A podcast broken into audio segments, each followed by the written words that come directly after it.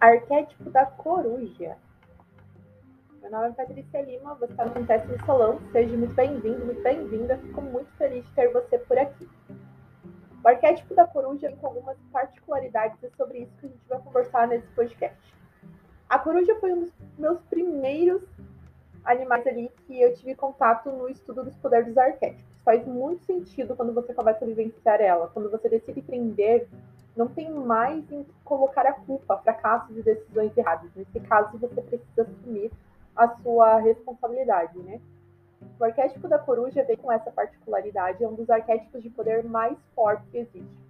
Ela, é, ela fica ali na semelhança entre a águia, falcão, gavião, produz neurotransmissores chamados dopamina, que por sua vez é indispensável, deixando uma pessoa mais confiante e com uma elevada autoestima.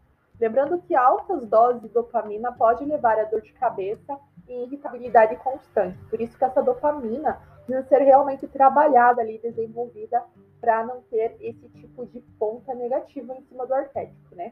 Cada arquétipo tem o poder de produzir determinados neurotransmissores que influenciam nossas emoções consequentemente nos comportamentos e nas ações, né? Tanto nos comportamentos como nas ações. Um dos maiores significados do arquétipo da coruja é sabedoria, conhecimento e o desejo pelo conhecimento. A coruja ela está sempre em busca dessa sabedoria. Sabedoria é muito diferente do conhecimento, né? A sabedoria é o conhecimento colocado em prática. Você também pode incluir esse arquétipo na sua sala de estudos, que dessa forma, toda vez que você for estudar, que você for ali se propor a aprender algo, o arquétipo da coruja pode sim te ajudar nesse sentido. Você também é, pode incluir a coruja ali, né? Quando o assunto é relacionamentos, de repente que está ali numa estagnação, porque a coruja ela é conhecida como assim, existe aquela frase que se fala muito, né? A mãe coruja. Então a coruja é um animal assim de família, de cuidar dos seus, cuidar dos seus filhos, bem certinho. Inclusive os filhos você pode entender como família, pessoas ou como projetos, né? Porque os projetos são nossos filhos, são nossas criação, nossas criaturas, nossas criações, né? Um dos hábitos da coruja aí normalmente vai ser o foco, né? Ela ajuda a gente a trabalhar aí o foco e o estado de alerta. Por isso não é indicado utilizar a coruja no quarto porque de certa forma ela vai atrapalhar um pouquinho ali o teu sono. O arquétipo da coruja vem com visão de 270 graus, né, e com a sua sabedoria nas decisões. Uh, em algumas, alguns estudos uh, identifica-se ali a virada do, do, pescoço da coruja em até 360 graus, né? Ela tem essa habilidade de olhar ali em todos os sentidos, mas a visão é 270 graus. Ela vem com esses hábitos noturnos, como eu já falei, e ela eleva muito a tua autoestima, a ponto de você realmente não depender de pessoas, você ficar autossuficiente, você chega a entrar no nível alfa. Isso é muito importante para quem está empreendendo, né? Quando você está começando a empreender, quando você está empreendendo, de repente o teu negócio não dá certo, as pessoas tendem a ficar deprimida, angustiada, nervosa. O arquétipo da coruja nos ajuda a fazer como? Não se preocupar com o que os outros estão pensando ou falando porque ela eleva o nosso grau de autoconfiança e autoestima.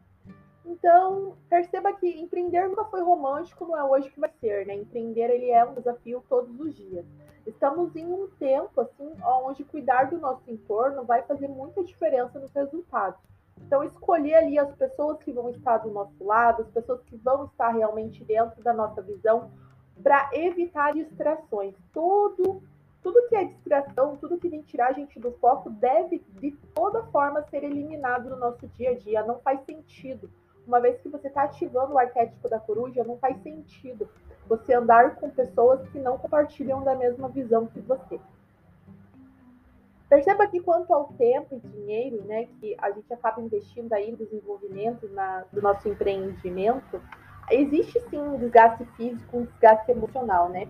E o arquétipo da coruja ele vem com esse posicionamento de observar detalhes, uma visão de cima mesmo, para que a gente consiga aí atingir os nossos resultados e os nossos objetivos. Inclusive lá no meu blog tem indicações de leitura, referências aí que você pode estar acessando para se conectar com esse arquétipo. Deixei um artigo bem atualizado onde você pode imprimir e anexar aí na sua pastinha de treinamento, beleza? Eu espero ter contribuído aí com esse arquétipo, que você consiga utilizá-lo da melhor forma. Lembre-se que arquétipos não são brincadeiras, são energias vivas, energias primordiais aí disponível para que quem tem esse conhecimento consiga usufruir da melhor forma, beleza? E lembre-se, não é você que usa o arquétipo, é o arquétipo que usa você, porque ele está numa outra dimensão, num patamar elevadíssimo, bem próximo do todo, beleza?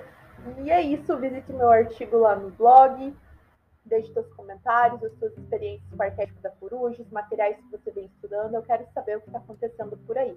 Ah, muito obrigada por ter chegado até aqui e a gente se vê no próximo podcast.